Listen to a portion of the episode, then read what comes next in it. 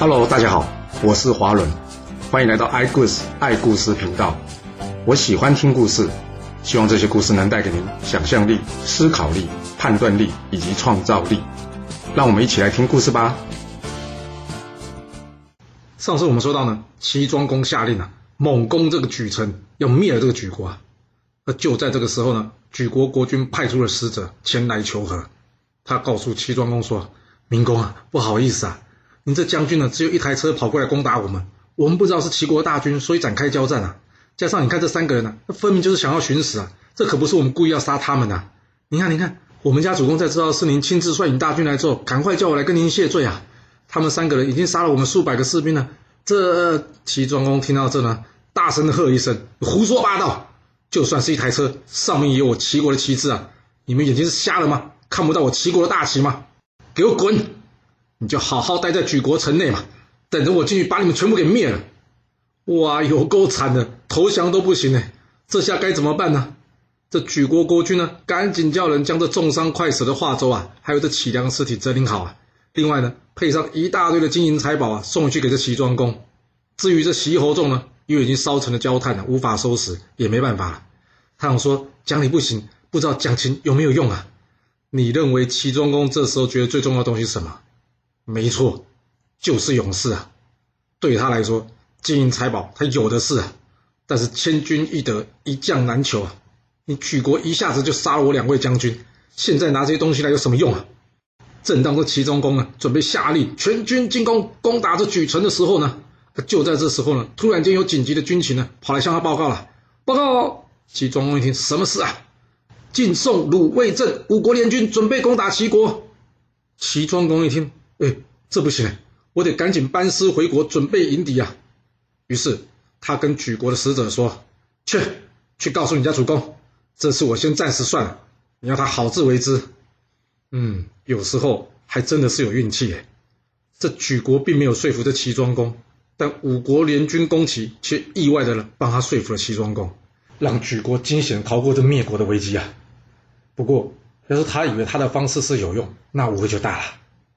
这齐庄公接受举国的投降之后呢，赶紧率军回国。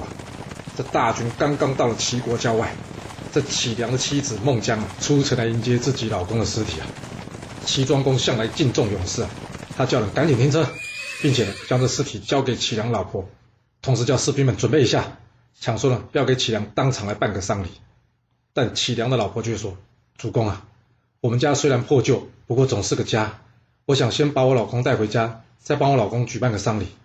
齐庄公一听，啊，对哦，哪有人在郊外办丧礼啊？哎，这是我的错，来，就照齐梁夫人意思去办吧。齐梁的老婆呢，在帮他完成丧礼之后呢，将他的棺木移到齐国城外的墓园呢，准备下葬。难过的她，没想到与自己相爱的丈夫天人永隔，所以她忍不住心中难过，趴在这棺木上痛哭了起来。她的眼泪哭干之后呢，流下来的不是眼泪，而是血啊！忽然之间，哐啷一声，齐国城墙怎么样？突然间倒了一片。哇，他的真情感动了上天吗？而这呢，也就是后来非常有名孟姜女哭倒万里长城的故事原型了。除了这启梁呢，这华州也回到齐国了。不过回到齐国之后呢，不久就断气身亡了。同样的，他的老婆也是悲痛异常啊。由于这两位妻子下葬前呢，痛哭亲人的行为。最后呢，甚至影响到了成为整个齐国的习俗。什么习俗啊？就是亲人走的时候呢，必须痛哭啊。所以这孟子之后才会有啊“华州齐梁之妻善哭其夫而变国俗”的说法。也就是说，华州跟齐梁的老婆呢，对于她老公死掉呢，哭得非常的难过。而这亲人离开呢，必须难过痛哭呢，最后呢，变成一个国家的习俗了。说完了华州齐梁，我们接着回头说这齐庄公吧。因为这五国联军已经来攻打齐国了，那结果会如何呢？哦，还好，因为当年黄河泛滥了，根本就无法作战，所以呢，这五国最后也就算了。哎，这晋国不来，那崔杼要怎么陷害齐庄公呢？他计划不就没办法执行了吗？还记得这崔杼是谁吗？就是被齐庄公给戴上绿帽子那个大臣啊。这崔杼啊，官拜右卿啊，原先私底下已经联络好左卿晋封了。准备趁乱呢，一起打算平分的齐国啊！但是现在看来没机会下手了。不过他可没放弃哦，他仍旧留心不放弃任何机会啊。一天，他听说这齐庄公呢，因为一些小事呢，痛打了一位平常服侍他的人。这个人的名字呢，叫做贾树。崔杼一想，好机会啊！要是有这个贾树呢，他就可以知道齐庄公的一举一动啊。所以呢，他赶紧去收买这贾树。收买了贾树之后呢，他掌握了齐庄公的行动。崔杼终于可以开始怎么样？他新的计划了。一天，齐庄公宴请群臣，这大臣们都来了，只有这崔杼一人装病不来。齐庄公一看，哎，这崔杼怎么没来啊？其他人跟他说啊，崔杼生病了。齐庄公一听，哦，好，那等一下吃完饭，我来去看看他吧。贾树知道这消息呢，赶快密报给崔杼的人了。他说，主公打算吃完饭后呢，前去探望相国您呐。崔柱听完这讯息之后，他大笑啊，哪里是来看我？他是来看我老婆唐江的啦。这崔柱呢，把他老婆唐江叫出来，他问唐江：“你之前说你是被主公逼的，那今天我就要看看你说的是不是真的。等下主公会过来，你如果是按照我的计划去做的，事成之后呢，我会让你生小孩，成为我的继承人。但是若是你不听话，主公走了之后呢，我就要你人头落地。哇，还有这种老公哎！接着呢。”崔杼安排士兵呢，并找人通报这贾树啊。他跟贾树说：“等下主公过来时候，你这么说就可以了。”这齐庄公一听到这崔杼生病了，哦，他高兴的连饭都吃不下去了。他草草结束这宴会呢，赶紧过去去看着崔杼的老婆唐江啊。一到崔杼的家中啊，他问这崔杼的仆人呢：“哎，你老板呢？”这仆人回答：“老板身体很不舒服啊，刚刚吃完药，已经在外面的寝室休息了。”齐庄公一听，太好了。在外面的寝室休息啊，那就表示唐江应该在里面的寝室哦。所以呢，他竟然公然的怎么样，跑到里面的寝室去找这唐江。这一旁的贾树呢，跟齐庄公带来的四位勇士呢，四位勇士啊，就是保镖了。而这保镖呢，还包括了这周绰将军啊。这贾树跟他们说：“哎，你们也知道主公进去要干什么了，你们在这不太好吧？”大家想想也是啦，于是大家就到外面去等了。但是呢，有一位叫做贾诩的勇士，他认为我竟然是来保护主公的，主公没有命令，我怎么可以随便离开他身边呢？所以他坚持不肯离开。贾树看大家都出去之后呢，接着怎么样？他偷偷的呢，将这房门呢从外面给锁了起来。齐庄公一到后面寝室啊，他才刚刚看到这崔杼的老婆唐江，他话都还没来得及开口啊，这时候就有仆人跑过来说了：“夫人啊，老爷想要喝糖水啊。”这唐江跟齐庄公说。哎，你先坐一下，我去处理一下，等一下过来吧。接着，这唐江与仆人一同离开了。齐庄公因为好久没听到这唐江了，他一个人呢，高兴的在那边怎么样，唱起歌来了。不过呢，就在他高兴唱歌这个时候呢，他隐隐约约听到有兵器的声音。他想，哎，不对啊，这里面怎么会有兵器的声音呢？他赶紧大声叫：“贾树，贾树！”结果贾树没有来啊，来的什么啊？就是一大群的士兵啊！齐庄公一看，糟，中计了，有人想要杀我啊！他赶紧夺门而出啊！结果怎么样？哇，这门竟然打不开！糟糕，这门被反锁了，这这这这该怎么办呢？怎么办？齐庄公自己也是个大力士啊！既然这门拉不开，他干脆怎么样？一脚就把它给踹破，这不就打开了吗？但一开门呢，一看，哇，外头已经有一堆人在堵他嘞！糟糕，这无路可逃啊！他一看，哎，旁边有个小楼台。他赶紧跑上这小楼台上面去。这时候呢，带队的长官唐无咎已经来了。齐庄公一眼就看出来了。他跟唐无咎说：“唐无咎，我是你的国君，也就是你的老板呐。你现在搞什么？”唐无咎说：“我是奉相国的命令，特地来这里抓淫贼的。这淫贼呢，也就是现在说的色狼啊。”唐无咎接着说：“我只知道抓贼，不知道这个人是不是国君。”齐庄公说：“哎呀，你帮我跟相国说，他今天要是放了我的话呢，我发誓，我一辈子都不会伤害他的。”唐无就说：“不好意思哦，相国病重，恐怕听不到我说的话。”齐庄公一听，呃呃呃，不不这样吧，看来今天你非杀我不可了。我有最后一个愿望，就是呢，我想到我这祖宗太庙呢，向我列祖列宗们说明我今天的过错，然后我才能安心的上路。你说是吧？这一点你总可以行个方便吧？唐无就一听呢，他回答齐庄公说：“主公啊，既然你都知道你已经做错了，我就劝你干脆一点，自我了断吧，这样也比较体面一点。”至于你祖先那边呢，你别担心，我等一下呢找人去帮你说。齐庄公一看，嘿，有机会，他趁着唐无咎呢回话的时候呢，他一跳而下，他想要趁机呢爬出这围墙逃出去，但哪有那么简单啊？唐无咎呢背后一剑呢正中他的左脚，这齐庄公呢从这墙上跌了下来，接着呢士兵们一拥而上啊，当场就把这齐庄公怎么样乱刀给做掉了。做掉了齐庄公之后呢，唐无咎按照计划呢敲锣打鼓了起来。这时贾树赶紧开门，跟在里面贾诩说：“糟糕，有贼啊！你赶快去保护主公，我去叫其他将军进来。”还在觉得奇怪，为什么突然就会有敲锣打鼓声音的贾诩啊？一听到有贼，他赶紧冲进去了，保护着齐庄公啊。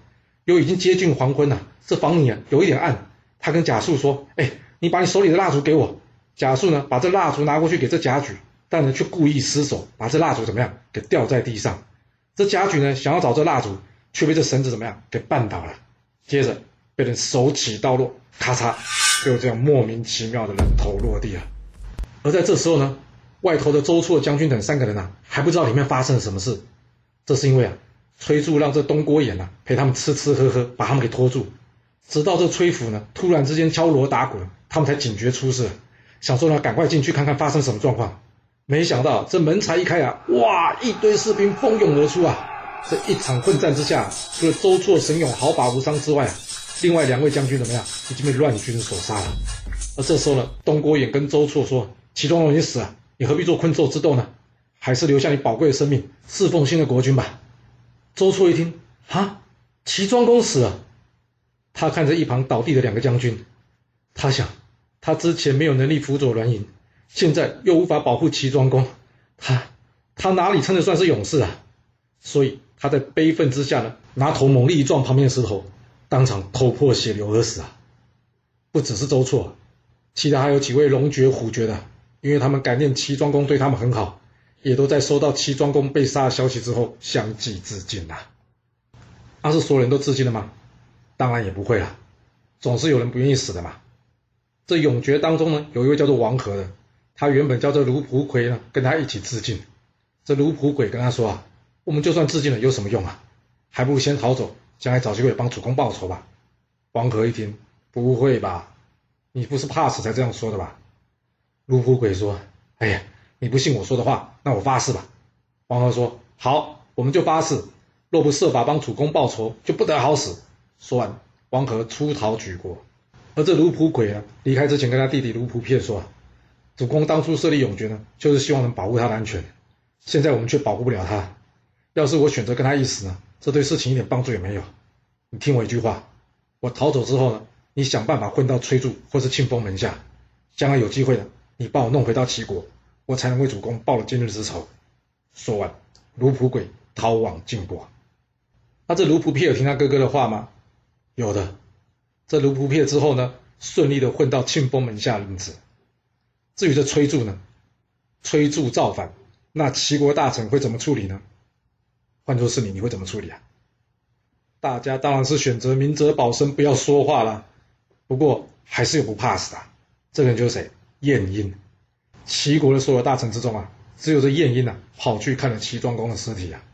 他抱着齐庄公的尸体放声大哭啊。唐屋就看到这画面了，他跟崔杼说：“这晏婴看起来好像不服气啊，要不要？”我们也把他做掉。崔杼说：“说别别别，千万不要！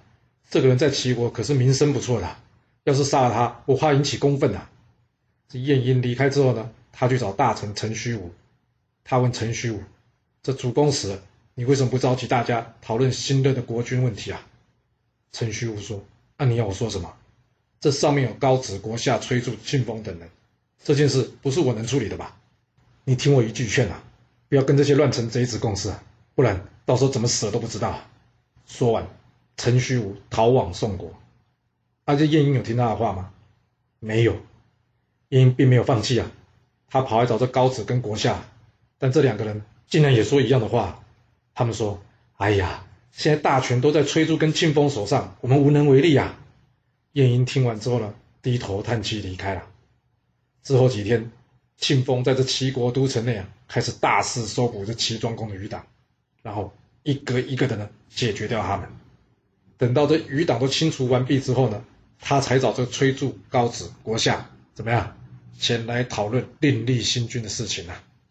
这高子跟国夏哪敢多说什么？他们说：“哎，这个事还是由庆丰您决定好了。而这庆丰就说了，我看还是让崔杼崔大人说说看他的意见吧。崔杼说，嗯，依我之见，这麒麟宫呢有个小孩，他的名字呢叫做楚旧，他现在人在鲁国，要不要我们就迎接他回来啊？这样也可以维持与鲁国的良好关系，大家觉得呢？大家听完之后点点头，说：“嗯嗯，有道理。”因为也不敢说没道理啊，要是说没道理，那就被做掉了。所以最后，公子除旧回到这齐国，继任为国君，是为齐景公。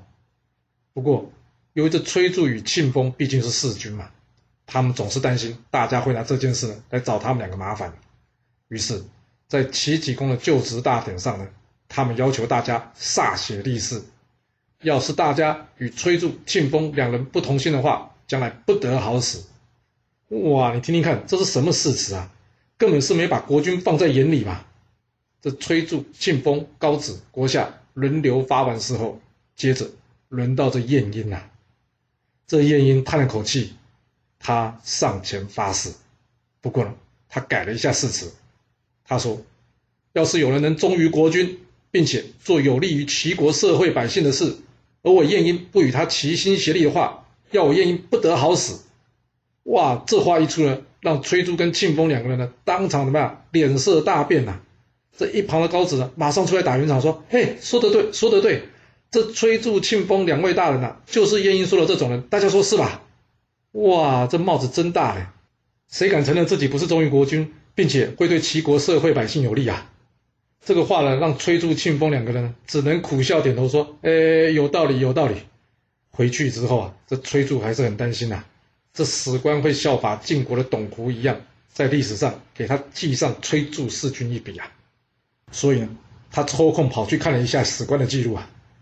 他拿起这竹简一看，好家伙，真的给我写崔杼弑君呐！他跟太史伯说：“哎，改一下。”就是说呢，这齐庄公呢得到疟疾死掉了，知道了吗？没想到呢，这太史伯竟然回答他说：“对不起哦，历史就是历史，没有办法改了。”崔杼听完之后，他跟太史伯说：“你别搞错了，我不是赵盾啊，我再给你一次机会啊，这齐庄公是死于疟疾。”太史伯则回答他：“很抱歉，这件事恕难从命。”我这话还没说完呢。太史伯咔嚓一声，当场被这崔杼给杀了。接着，太史伯的弟弟太史仲、太史叔也相继因为同样的状况被崔杼给杀了。来到最后一位太史季了。崔杼跟太史季说：“哎，你家就只剩下你一个人哦，再不听话，你的家族可就灭喽。”太史季跟崔杼说：“相国啊，就算我肯改，别国的史官也不会改啊。”我不是不怕死啊，但是就算我今天怕死改这内容，结果也只是让人家笑我们两个自我感觉良好，于事无补啊。相国，我话说到这了，至于我的生命，就交您决定吧。这崔杼长叹了一口气，哎，算了，你就照写吧。这昏君该死，后代的人能不能谅解我，就由他们自己决定吧。齐景公上台之后呢，正在担心着晋国会不会等水灾结束之后呢，又来五国联军讨伐齐国啊。所以呢，他主动派出庆丰去告诉这晋国说啊，已经将这昏君齐庄公给解决了，之后愿意好好侍奉这晋国啊。就这样，两国的紧张状况呢，暂时又得到了缓解啊。既然秦晋两国没事，那我们就再回头来说说这魏国吧。前面不是有说到吗？这魏献公被这孙林父赶出国门呐，但因为雅亲宁子对这件事不发一语，所以大家都说呢，这两人呢是一同把这魏献公赶走的。这宁子呢在死之前呢，给他儿子宁喜说：“我们家呢几代忠心侍奉国君，当初呢赶走这魏献公，明明都是孙林父一人的主意，但是现在呢，大家却说是我们俩同谋，我死不瞑目啊！宁喜啊，你要是可以将魏献公迎回魏国。”就等于是弥补了我的过错，这样我也就可以瞑目了。说完，宁子就去世了。宁子的遗言虽然是这么说的，但是要做可就没那么容易啊。要不然他自己干嘛不处理啊？就是一直没机会啊。不过说也奇怪哦，这魏献公不知道哪里来神来一笔哦，他知道这宁喜呢想要帮他的忙，于是呢，他找这公孙丁啊去送信给这宁喜。还记得这公孙丁是谁吗？就是那个神箭手啊！公孙丁拿着魏献公的信呢，交给这宁喜，信上写着：只要宁喜可以帮他复位，这魏国国家大政呢，都交给宁喜去办。他自己呢，只要能回国祭祀祖先就可以了。这宁喜一看，那么巧，我没去找他，他来找我了，而且还答应要将国家大政全部交给我。哦，那真是太好了。哎，不对啊。他还没回国，当然什么都敢说要给我了。那要是回国之后不认账呢？这说话不算话了，他还不是第一个。嗯啊，对了，魏献公的弟弟呢，公子专，这个人贤能又有信用，要是有他保证，我想就没问题了。想好之后，宁喜回信给这魏献公说：“这国家大事呢，我一人恐怕处理不来，恐怕到时候还有这公子专承诺帮忙，我看这件事才有机会能成功啊。”魏献公一收到回信，开心呐！太好了，太好了，终于有内应了。他赶紧找他弟弟公子专帮忙。他跟公子专说：“哎，你帮我再去见一次这宁喜啊，告诉他，他说的我都答应了。”这公子专熬不过他哥啊，也只好答应了。但答应归答应啊，他却拖拖拉拉，一直不动身啊。这魏献公急了，他跑来问他弟弟说：“你怎么还不动身啊？”公子专说：“哥。”你有听过这国君不管政事的吗？你把国家大政全部交给宁喜，那你将来一定会后悔的。那到时候变成我失信于宁喜，你要我怎么做才好啊？就是因为这样，我才迟迟无法动身啊。这魏献公听完之后说：“后悔什么？我不回去魏国，我才要后悔呢。我跟你保证啊，我将来一定会遵守承诺的。”公子专听到这，那他会帮魏献公去见宁喜吗？还是他会脚底抹油给跑了呢？这故事。会如何的发展呢？我们要到下次才能告诉你喽。好了，今天就先说到这。若喜欢我的故事，记得动动您的手指，给我五星评价，或是追踪、订阅以及分享哦。当然，也欢迎您留言分享你对这一集的想法，或是你也可以请我喝一杯咖啡或是饮料，让我有持续创作的动力。其实历史就是顶层阶级的生活记录。了解他们的思考方式以及作业模式，才有机会改变您的未来。谢谢您来听我说故事，我们下次再见喽。